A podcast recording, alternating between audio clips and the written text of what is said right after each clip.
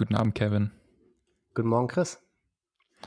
Und hallo du da draußen, willkommen im Gründercafé. Hol dir einen Kaffee oder Tee und mach es dir gemütlich, denn heute geht es um das Thema Unternehmensziele.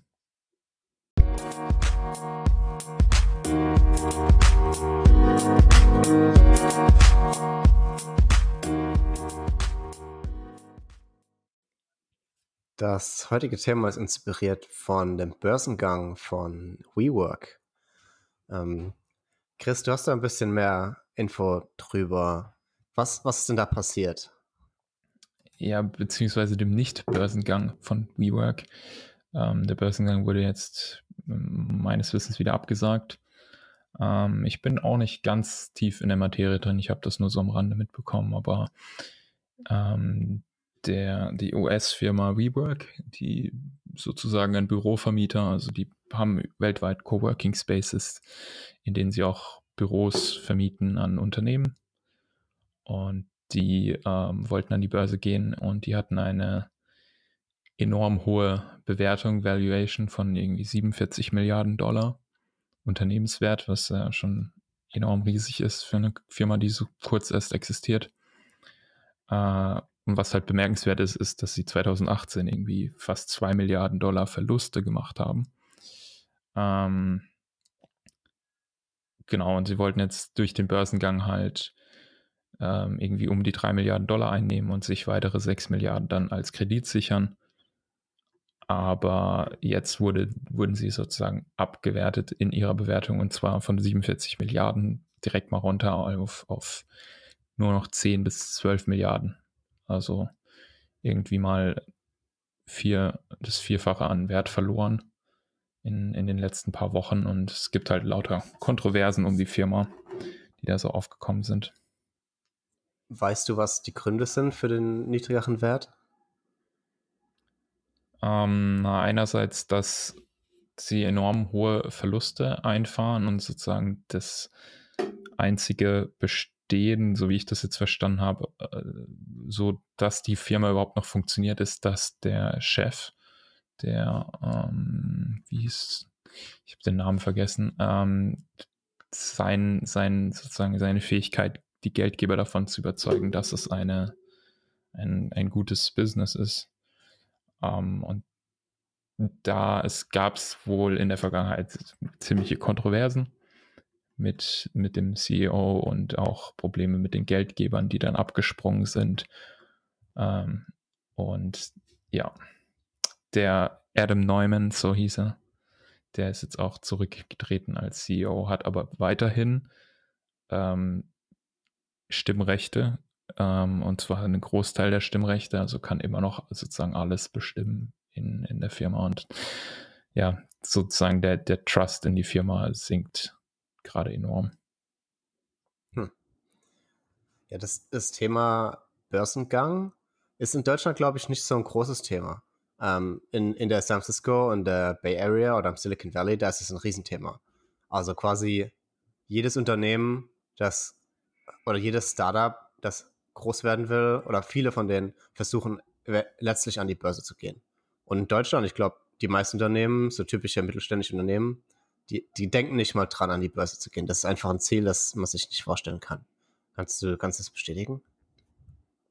Hm, ich glaube, es ist nicht, nicht unbedingt gar, gar kein Ziel für die meisten Unternehmen, aber ich finde, in letzter Zeit ist im Silicon Valley immer häufiger oder im, im Bereich der Startups in Silicon Valley immer häufiger die Rede von eben IPOs und Börsengängen und ähm, jeder versucht irgendwie an die Börse zu kommen. Und ja, in Deutschland ist ja die ganze Startup-Szene noch nicht so riesig wie dort, aber immerhin auch sehr am Kommen und sehr stark am Wachsen, auch in, in Berlin vor allem, ähm, aber auch in München. Und ich glaube aber, Börsengänge sind hier noch nicht unbedingt die Rede, aber da bin ich jetzt auch nicht so ganz in der Materie drin, ehrlich gesagt. Aber das ist ja auch irgendwo das Thema heute, nämlich die Ziele von Unternehmen. Also was ist denn überhaupt das Ziel eines Unternehmens? Und wie, wie wir jetzt schon gesagt haben, viele im Silicon Valley haben zurzeit irgendwie das Ziel, an die Börse zu gehen. Warum eigentlich Geld?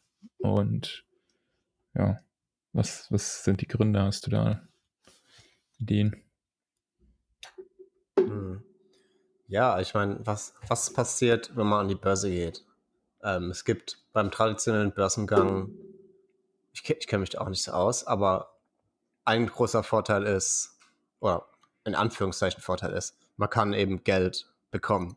Man gibt quasi Anteile von seinem Unternehmen an die Öffentlichkeit ab oder an Investoren ab und dafür bekommt man Geld zurück. Das heißt, als Angestellter, wenn man jetzt irgendwie ein Prozent Anteil im Unternehmen hat und das Milli Unternehmen wird eine Million wert, dann kriegt man eben äh, 10.000 Dollar in Wert zurück durch diesen Börsengang. Und wenn das Unternehmen jetzt natürlich dann eine Milliarde wert ist, kriegst du dementsprechend viel mehr Geld. Ähm, finanziell ist das attraktiv für viele. Ähm, und dann gibt es, glaube ich, auch legale Anforderungen, äh, äh, rechtliche Anforderungen. Also ich glaube zum Beispiel, wenn man eine gewisse Anzahl an Unternehmen, die man ähm, akquiriert, ist das das Wort? Ähm, Unternehmen, die man ähm, kauft, in sein eigenes Unternehmen integriert. Ich glaube, wenn man eine bestimmte Anzahl überschreitet, dann muss man auch an die Börse gehen dafür. Mhm.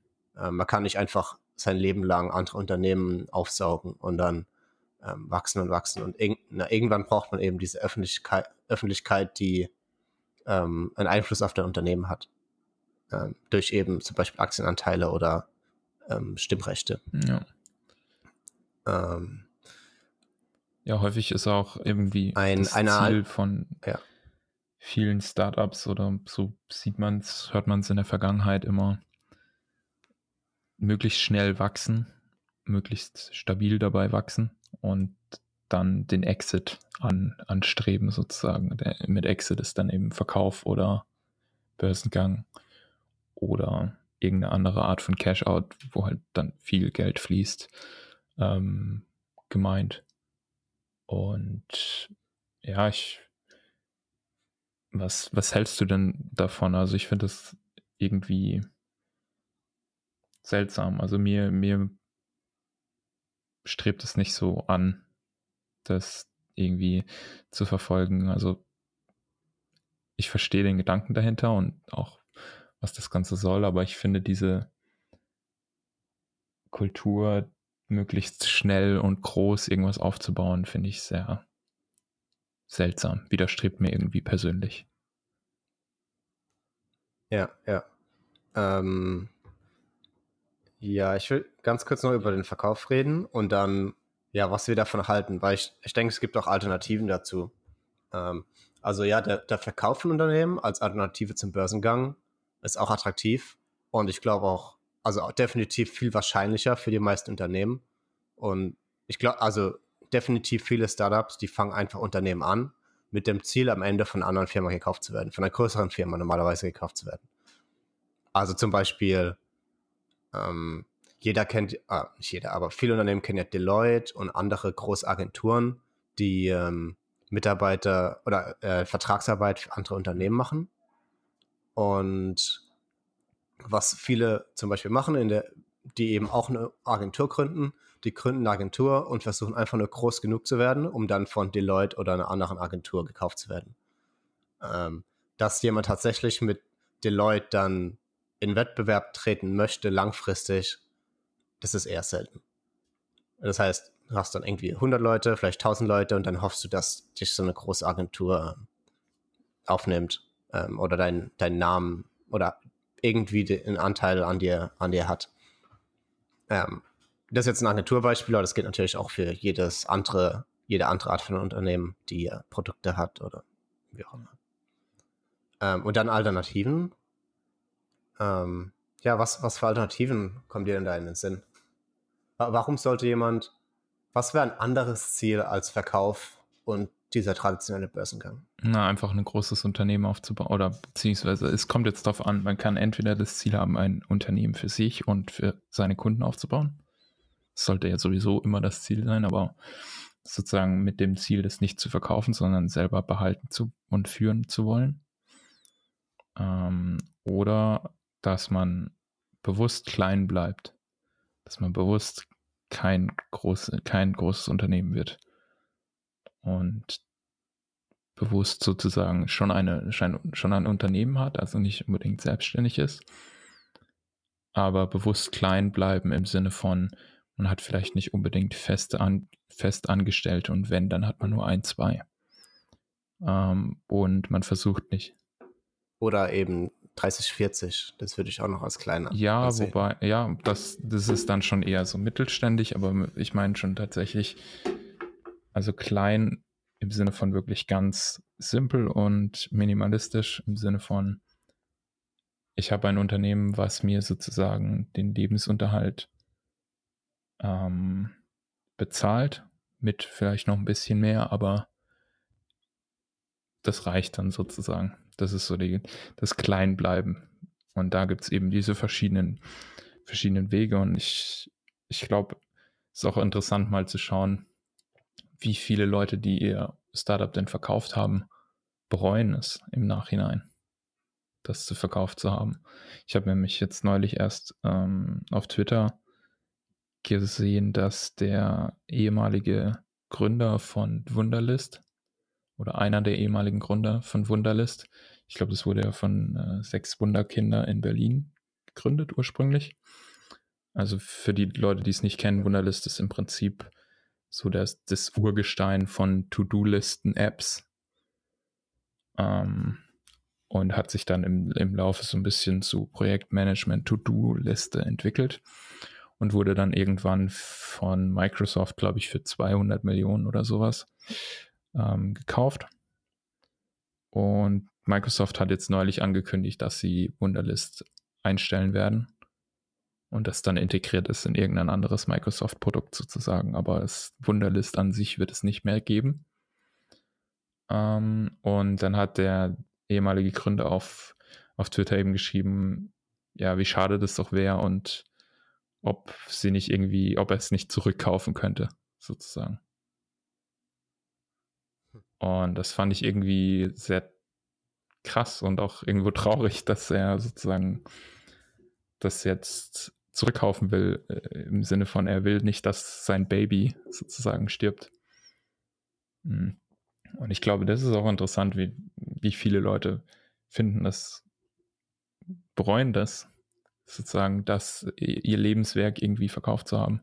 Klar, es gibt dann die Leute, die starten direkt wieder eine neue Firma oder finden irgendwas Neues, aber wenn man mal was richtig Erfolgreiches aufgebaut hat und es verkauft, dann hat man danach zwar Geld, aber hat man dann so irgendwie den Sinn verkauft, sozusagen. Ja. Huh. Das erinnert mich äh, an ein Beispiel, an ein Unternehmen, das eigentlich, das ja auf jeden Fall keiner von den Zuhörern hier kennt. Ähm, Allison Eyewear. Die wurden von einer größeren Agentur gekauft. Also Allison Eyewear ist eine Firma, die vor allem Sonnenbrillen herstellt. Und die waren eben ganz klein. Und die wurden gekauft von der Marcus Laminis Fashion Group sagt euch auch nichts. Ähm, aber die wurden gekauft in 2017 und ich glaube, dieses Jahr, ja, vor ein paar Monaten, hat der Gründer eine E-Mail geschickt an alle ähm, Investoren und quasi gesagt, ja, er wird die, wird Allison ähm, zurückkaufen. Gerade was du geschrieben hast.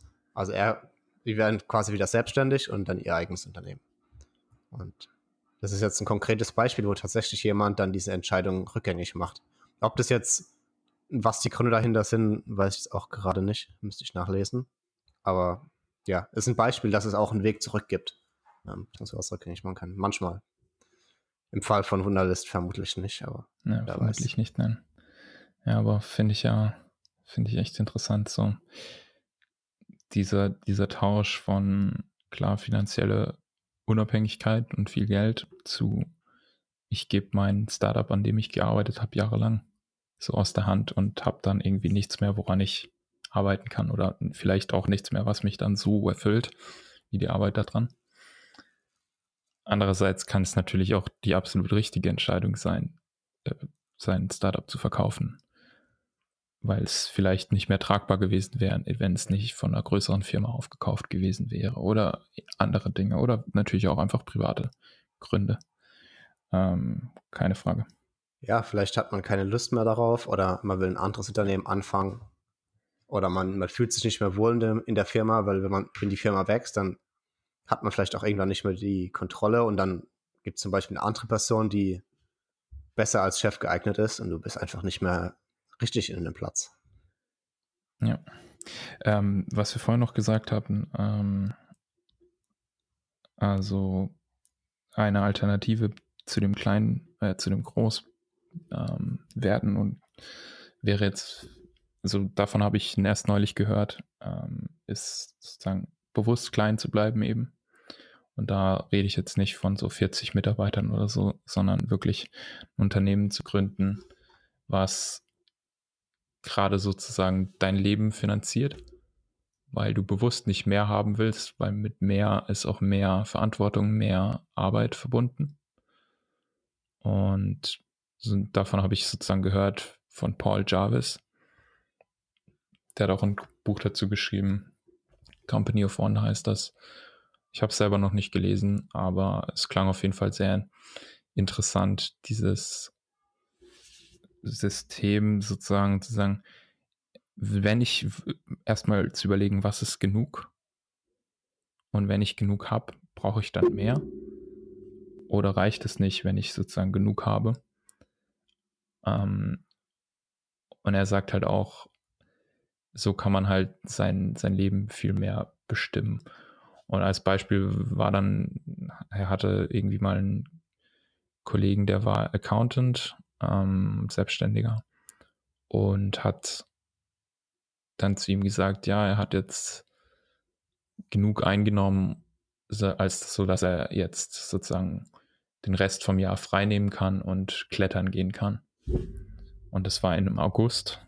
Ähm, und ich fand einfach, ja, diesen Gedanken sozusagen zu sagen, ich habe jetzt genug, mir reicht das und ich möchte gar nicht größer werden, ich möchte gar nicht mehr Kunden, mehr verdienen, mehr verkaufen, wie auch immer, sondern weil mir das nicht wichtig ist, das ist nicht mein Ziel.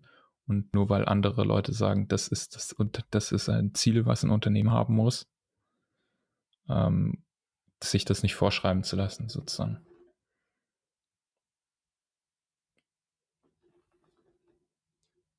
Was wäre denn ein, ein Nachteil, wenn man klein bleibt? Wenn man nicht eben 10, 20, 100 Mitarbeiter hat? Was wäre ein Nachteil? Hm, das ist immer die Frage, was für einen sozusagen die Prioritäten und die Vor- und Nachteile sind. Aber hm, Nachteil, also jetzt mal rein auf dem Papier, wahrscheinlich weniger Geld, weniger ähm, Einfluss, sage ich mal. Du reichst weniger Leute mit deinen Produkten oder Dienstleistungen. Das sind jetzt. Die Arbeit an sich wird auch anders. Also zum Beispiel, wenn man, wenn man mehr Mitarbeiter hat, dann kann man sich auf bestimmte Dinge fokussieren, die man eben, die man nicht machen könnte, oder die man nur teilweise machen könnte, ja. wenn man weniger Leute hat. Also zum Beispiel jetzt gerade, wenn du wahrscheinlich, wenn du jetzt, sagen wir mal, das extremste Beispiel ist ja ein Freelancer. Ein Freelancer, wenn der jetzt nicht top aus, also nicht alles outgesourced hat, muss ja alles Mögliche machen. Papierkram, Kundenakquise, Programmierung, Design, ja. was auch immer die Dienstleistung ist. Und dann in einem größeren Unternehmen kann man sagen, ja, ich spezialisiere mich jetzt eben in Leute anstellen oder Verkauf oder ähnliches. Das stimmt, aber als Gründer musst du halt auch immer bedenken, je größer dein Unternehmen wird, desto weniger arbeitest du an dem Job, für den du dein Unternehmen ursprünglich gegründet hast. Also da hatten wir es, glaube ich, auch mal in der Folge für selbstständige Arbeit von, wenn ich mich nicht irre, ähm, dass es halt immer mehr darum geht, dass du in eine Managerposition reinkommst und sozusagen Sachen managst und Teams managst und Manager managst ähm, und weniger an dem arbeitest, wofür du es urspr ursprünglich wahrscheinlich gegründet hast. Und das ist halt auch so eine Frage, die man sich stellen muss, wenn ich jetzt gerne in meinem Beispiel Websites programmiere, will ich dann eine große Agentur aufbauen mit 30 Mitarbeitern, weil dann programmiere ich sicherlich keine Websites mehr. Dann manage ich das Team, das das macht. Und dann muss man sich die Frage stellen, will ich das oder will ich lieber klein bleiben und sozusagen weiterhin Websites programmieren, dafür aber nicht so viel Geld zu verdienen. oder nicht so viel Einfluss zu haben, sozusagen. Das ist so. Das ist diese, diese Frage, die das, die der Paul Jarvis und auch viele andere Leute, über den habe ich es jetzt gehört, ähm, so aufwerfen und die ich so interessant finde, die man sich halt mal stellen sollte.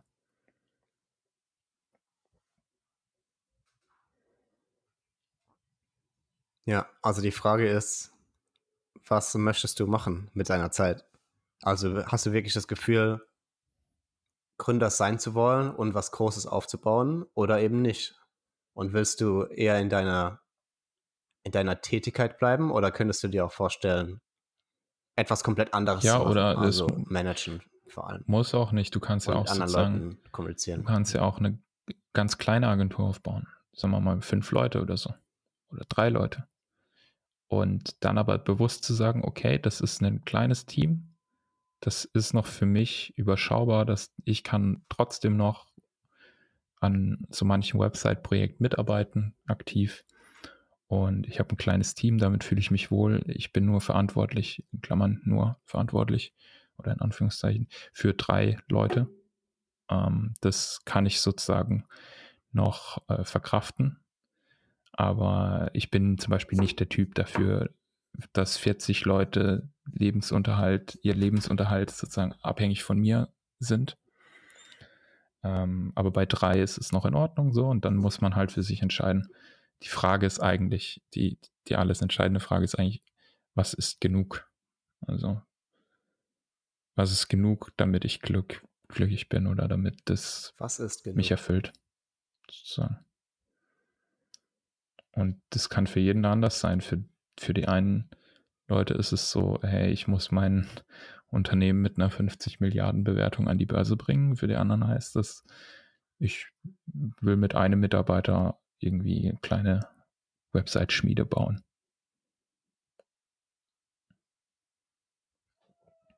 Ja. Hm. Ein Gedanke, den ich jetzt habe, es kann, man kann sich jetzt sagen, ja, ich, ich will nur ein kleines Unternehmen machen und hat dann vier Angestellte. Was aber dann passieren kann, dass man plötzlich eben 20 Angestellte hat. Weil plötzlich gibt es so viele, äh, so, plötzlich man so im Flow, so in einem Fluss, dass man immer mehr Leute anstellt und dann wächst man und wächst man. Und ich glaube, das kann recht gut passieren bis zu einer gewissen Menge an Leuten. Also ich glaube, ich habe mal irgendwann gehört, zwischen 50 und 100 Leuten, das ist so der Punkt, an dem sich entscheidet, ob ein Unternehmen jemals groß wird oder nicht. Das heißt, ich glaube, bis so 50 Angestellte kann man noch ganz gut ein relativ kleines Unternehmen führen, bei dem man auch wirklich dann Dinge macht, ja. ähm, die man ursprünglich gemacht hat. Ähm, aber wenn man dann so über die 100 hinausgeht, dann muss man eine komplett andere Unternehmensform aufbauen. Da muss man umstrukturieren. Ja, ich glaube, also es gibt noch ein paar Abstufungen davor, aber das kann schon sein, ja. Und ein interessantes, äh, ja,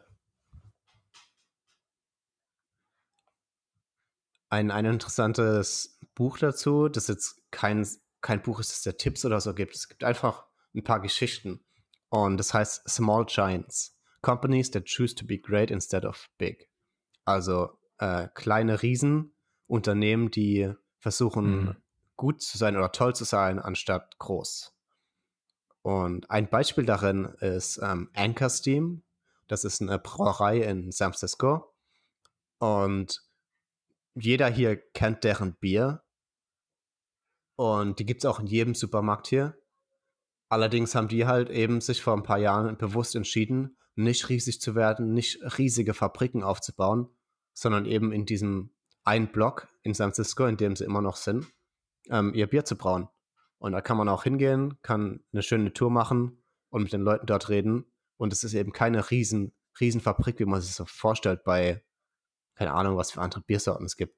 Ähm, aber die haben sich eben bewusst entschieden, ja, wir bleiben jetzt bei 30, 40, 70 Leuten, wie groß auch immer die sind, und gehen jetzt nicht ja. global, wie es andere äh, Marken gemacht haben.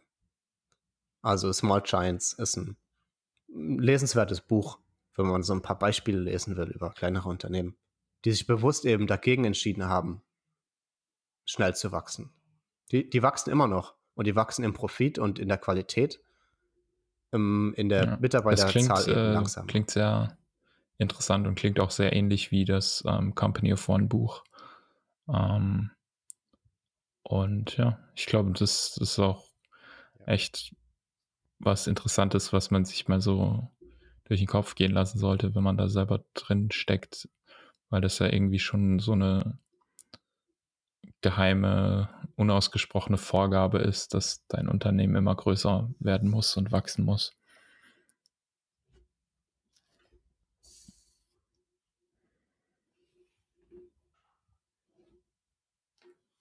Ja. Ich habe ja vor meinem aktuellen Job in einer anderen Firma gearbeitet.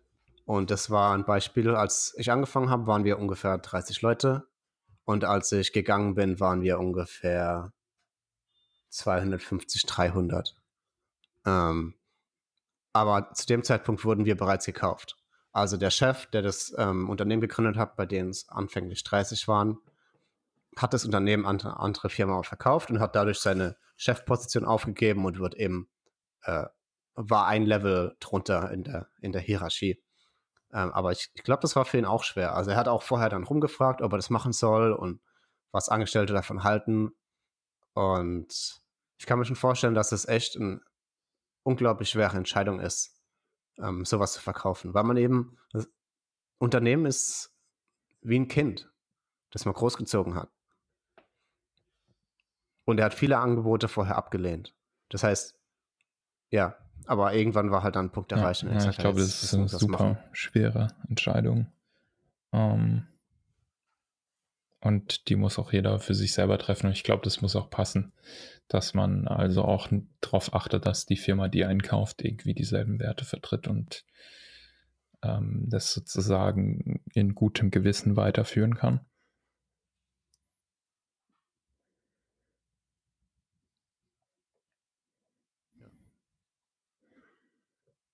Hm. Für größere Unternehmen gibt es noch eine Alternative zum traditionellen Börsengang. Es gibt wahrscheinlich mehrere Alternativen. Aber es gibt eine, äh, eine Alternative, die jetzt im Silicon Valley ähm, richtig ähm, viel für mhm. Debatte gesorgt hat. Und das nennt sich Direct Listing. Also direkt Listung an der Börse. Und das ist noch relativ neu, das haben nicht viele Unternehmen gemacht im Tech-Bereich. Ähm, Spotify hat das gemacht und Slack hat das gemacht. Aber, aber, die meisten Leute haben das noch nicht gemacht. Oder die meisten Unternehmen. Und der Unterschied zwischen einem IPO und der Direktlistung ist, dass man den Mittelmann oder die, die ähm, Finanzinstitute zwischendrin quasi übergeht und selbst die Aktien direkt an die Börse verkauft. Also normalerweise hat man einen, so, ein, so eine so eine Treuhand zwischendrin, die eben alles regelt und ähm, Aktien dann an den Markt bringt. Ähm, Investoren im Prinzip. Und dieser, dieser Mittelmann wird eben ausgeschalten im, im Direct IPO, äh, in dem Direct Listing. Und ach, ich kenne mich auch nicht so, so sehr dort aus. Ähm, aber du kannst die Aktien, also alle an, also die Inhaber der Aktien können direkt ihre Aktienanteile an den Markt verkaufen. Es gibt keine, keine Wartezeit. Normalerweise beim IPO gibt es zum Beispiel drei Monate, sechs Monate oder so. In dem Zeitraum gibt es ähm, eben einen Zeitraum, in dem man seine Aktienanteile nicht verkaufen kann. Und bei einem Direct Listing kann man das direkt machen. Oh, ich, ich weiß. Ich glaube, so, okay, ein großer Unterschied. Ein IPO, da kriegt man normalerweise richtig viel Geld. Also als Teil vom IPO stellt man Aktien bereit, die noch keiner besitzt und gibt die direkt an den Markt. Also zum Beispiel, du hast jetzt, also normalerweise hast du ja, du hast 100% an Aktienanteilen als Unternehmen. Und wenn du an die Börse gehst, sagst du, okay, ich stelle bereit 30% meiner Anteile und die gehen an die Öffentlichkeit. Bei einem Direct Listing machst du das nicht. Das heißt, du hast 100%, du gehst an die Börse, du hast immer noch 100%. Und dann die Inhaber der Aktienanteile können die selbst verkaufen. Und du hast eben keine, diese 30 Prozent an sich. Ähm, natürlich könnten 30 Prozent verkauft werden von den Mitarbeitern oder wer auch immer die Anteile hat. Aber es ist keine Voraussetzung. Es muss nicht verkauft werden. Ja. Es kann sein, dass du dann ein Jahr Wobei später man auch sagen muss, dass immer noch alle Unternehmen, die ein 100% IPO hast. machen, selten noch 100 Vorausgesetzt, niemand hat's Prozent der, der Firma besitzen, weil ja meistens schon externe Geldgeber und Investoren dabei sind, die dann Anteile besitzen. Aber ja, ich glaube, so im Groben stimmt das. Also, ja.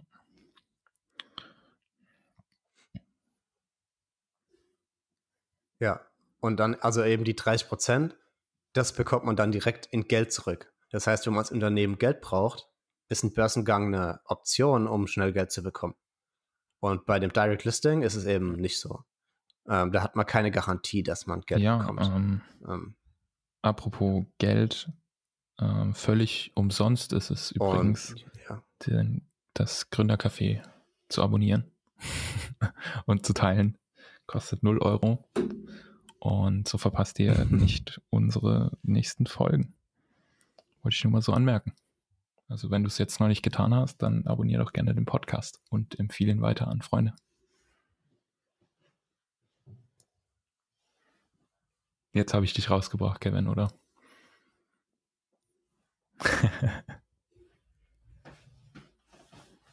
Ja, definitiv.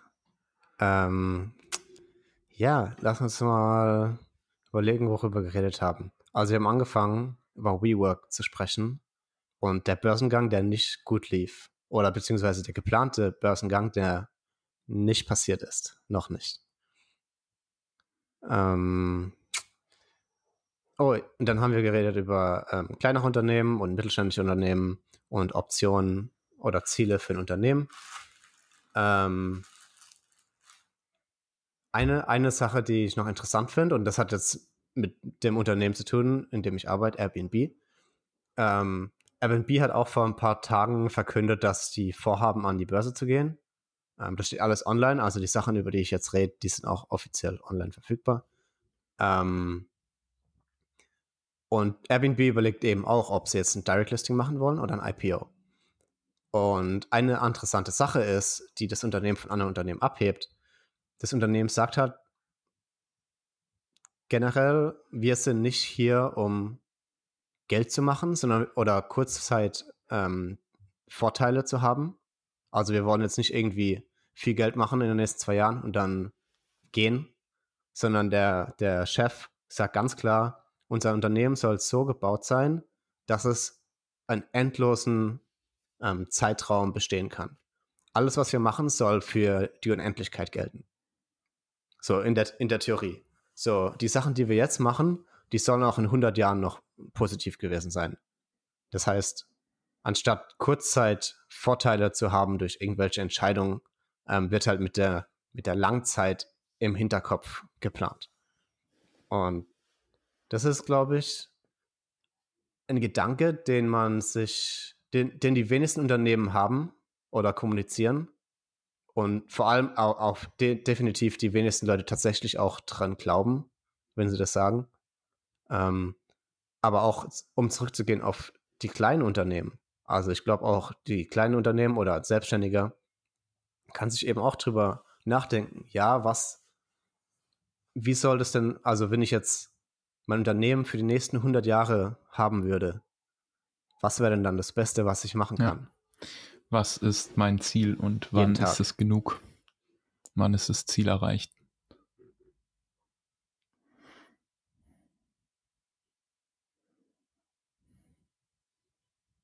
Ja, oder man hat eben kein Ziel. Man hat eher so ein, eine Basis, von der man ausgeht und dann sieht man mal, wo es hingeht. Das ist eine andere Perspektive. Ähm, wollte ich jetzt einfach mal so kein rauswerfen. Ziel. Völlig ziellos. Ähm, es gibt auch das Gegenteil hm. von Ziel und das ist eben kein Ziel. Ja, ich glaube. ja. Ja. Ja, da gibt, da wird bald eine, eine ähm, Studie durchgeführt, habe ich gestern Abend gelesen, ähm, in einem Flüchtlingslager mit Tausenden von Leuten. Da wollen, ähm, ich glaube, es war an der Harvard Universität, da ähm, wollen Forscher in den nächsten Monaten ein Experiment durchführen, in denen sie analysieren, was passiert, wenn, äh, wie sich da auf Leute auswirkt, wenn sie arbeiten, wenn sie freiwillig arbeiten oder wenn sie nicht arbeiten und trotzdem das gleiche Geld bekommen. Und da bin ich mal gespannt, was das Ergebnis wird. Ähm, ein, eine Hypothese ist eben, dass die Leute, die arbeiten, Ja. ein erfüllteres Leben haben. Kann ich mir gut vorstellen. Verglichen mit denen, die nicht arbeiten, aber das gleiche Geld verdienen. Ich glaube, wenn man für sein Geld arbeitet, dann wertschätzt man es auch mehr. Als wenn das einfach so zu einem kommt, sozusagen. Plus, wenn man irgendwie nichts hat, woran man arbeitet, dann ist man irgendwie so antriebslos, ne? Ja. Ja, und das Geld nicht glücklich macht, gibt es ja auch viele andere Studien. Unabhängig vom Geld bis auch. zu einem gewissen Grad. Oder ab, einem, ab einer gewissen Menge macht das nicht glücklicher. Sozusagen. Ja, interessant. Wir kommen irgendwie immer, egal über was wir reden, kommen wir immer wieder auf, auf Glück und Glücklichsein zu, zurück und finde ich irgendwie interessant. Müssen wir uns auch mal Gedanken machen darüber. Wie alles. Ja. Ja, Ja, ich was meine, das heißt ist das? das Warum Wichtigste, kommen wir immer oder? da zurück? Aber das, das müssen wir schauen. impliziert das Ich irgendwas? würde sagen, da müssen wir mal in einer anderen Folge drüber reden. naja, Ja, ich würde sagen, das war die Folge mit den Unternehmenszielen Ja. von kleinen, großen, mittelständischen Unternehmen und auch Selbstständigen, was man da für Optionen hat und ob es vielleicht nicht besser ist, klein zu bleiben. Wir wünschen euch auf jeden Fall noch einen schönen Tag und bis bald, wenn es wieder heißt, willkommen im Gründner Café.